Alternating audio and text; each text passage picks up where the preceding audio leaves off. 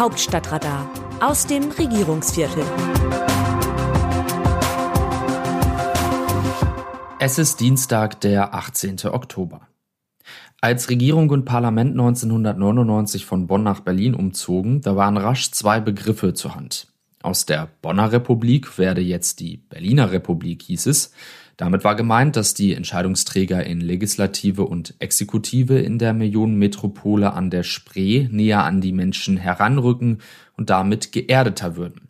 Dies werde sich in einer realitätsnäheren Politik niederschlagen. Dass aus der Erwartung Wirklichkeit geworden ist, bezweifeln nicht wenige. Vor Jahren schon beschrieb ein Kollege im Stern auch das Berliner Regierungsviertel als zwei Quadratkilometer Wahnsinn, mithin als Areal, in dem in jeder Beziehung eigene und schwer verständliche Regeln gelten. Wer jetzt aus Berlin mal zurückkehrt nach Bonn etwa anlässlich des Grünen Parteitags am Wochenende, dem wird jedoch gleich klar, wie es zu der Umetikettierung von damals hat kommen können. Gewiss, Parteitage sind ohnehin Parallelwelten von Menschen bestimmter sozialer Milieus, bestimmter Überzeugungen und bestimmter Formen Konflikte auszutragen oder eben jene zu vermeiden. Derlei Zusammenkünfte dienen nicht zuletzt der Selbstbestätigung. Bei den Grünen zum Beispiel attestieren die Rednerinnen und Redner sowohl sich selbst als auch den Parteifreunden im Saal gern, die richtige Haltung zu haben und sie aus purer Verantwortung zu vertreten. Politik wird als reiner Idealismus dargeboten. Dass es nicht nur, aber eben auch um Macht und Karrieren geht, kommt in dieser Darstellung nicht vor. Auf Außenstehende wirkt das bisweilen befremdlich. Bei anderen Parteien sind die Verhältnisse ähnlich. Die in der Halle Versammelten sind edel und hilfreich. Das gar nicht so heimliche Motto lautet immer, wir sind die Guten. Wenn es doch bloß jene ebenso wären, die nicht in der Halle sind, dann wäre der Globus gerettet. Dieser unvermeidliche Raumschiffcharakter von Parteitagen wurde durch das Setting in Bonn noch unterstrichen. Während sich für Politveranstaltungen notwendige Mehrzweckhallen andernorts gelegentlich an Stadträndern oder in unansehnlichen Industriegebieten befinden, ist das hier anders.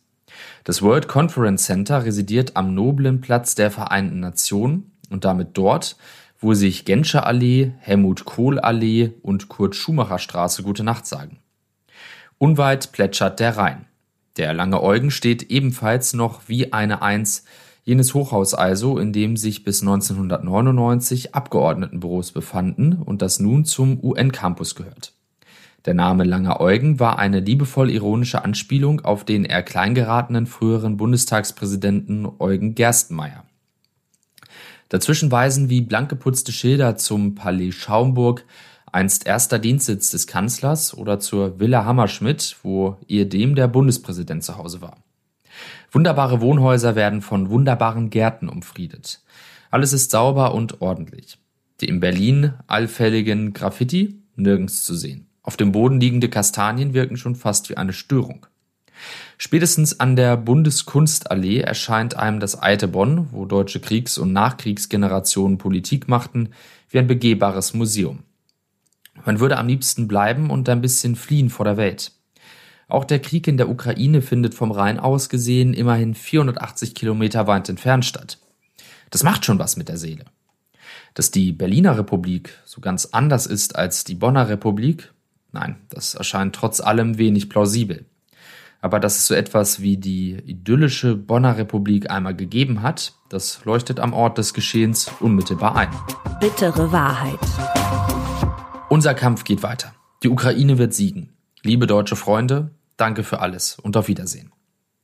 Andrei Melnik, bisheriger ukrainischer Botschafter in Deutschland zum Abschied. Andrei Melnik, wer wüsste es mittlerweile nicht, war von Januar 2015 bis zum vergangenen Samstag Botschafter der Ukraine in Deutschland. Anfangs ist das nicht so aufgefallen, weil die Ukraine lange kein Land war, für das sich viele Deutsche interessierten. Seit dem Tag des russischen Angriffs ist das anders. Heute kennt den Mann in Deutschland jedes Kind. Der 47-Jährige lässt niemanden kalt. Die einen verehren, andere verachten diesen Meister der politischen Attacke, der unseren Kanzler Olaf Scholz unerschrocken zur beleidigten Leberwurst erklärte und so den deutschen Metzgern Auftrieb gab. Dabei blieb es nicht. Seit Melnix im Sommer verkündeter Abberufung gab er weiter ein Interview nach dem anderen, oft waren sie gespickt mit Sotissen. Ja, der Emissär erinnerte bald an einen Schlagersänger auf Abschiedstournee, der das Datum seines Comebacks längst im Kopf hat. Diesen Verdacht legt auch der letzte Tweet Manix nahe, abgesetzt an der Grenze zum Heimatland. Er begann ihn mit den Worten Home Sweet Home und er endete mit Auf Wiedersehen. Wie sehen andere Nationen Deutschland? Zur Rolle Deutschlands in Europa schreibt eine italienische Zeitung, es passiert nicht oft, dass sich die Beurteilung über Staaten und ihre Politik so unvermittelt ändert, wie es gerade Deutschland widerfährt.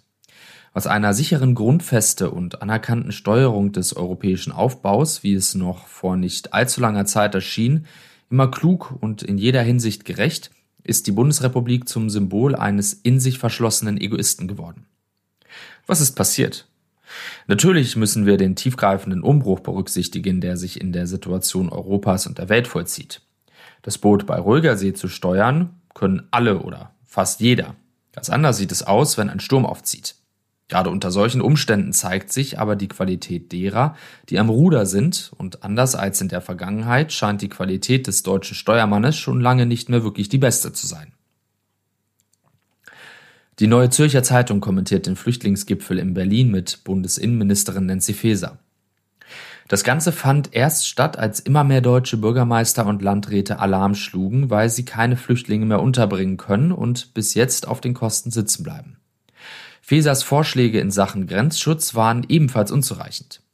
Die bereits stattfindenden Kontrollen an der Grenze zu Österreich sollen um ein halbes Jahr verlängert, die Schleierfahndungen nahe der tschechischen Grenze soll fortgesetzt werden.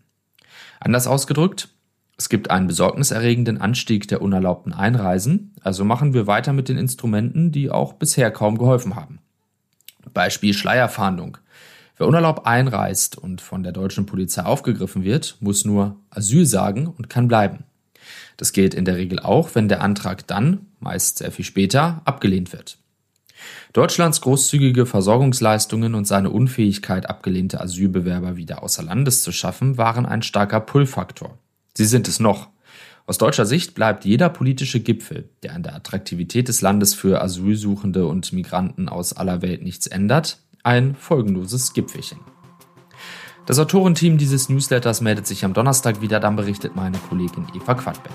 Text Markus Decker, am Mikrofon Dennis Pützig.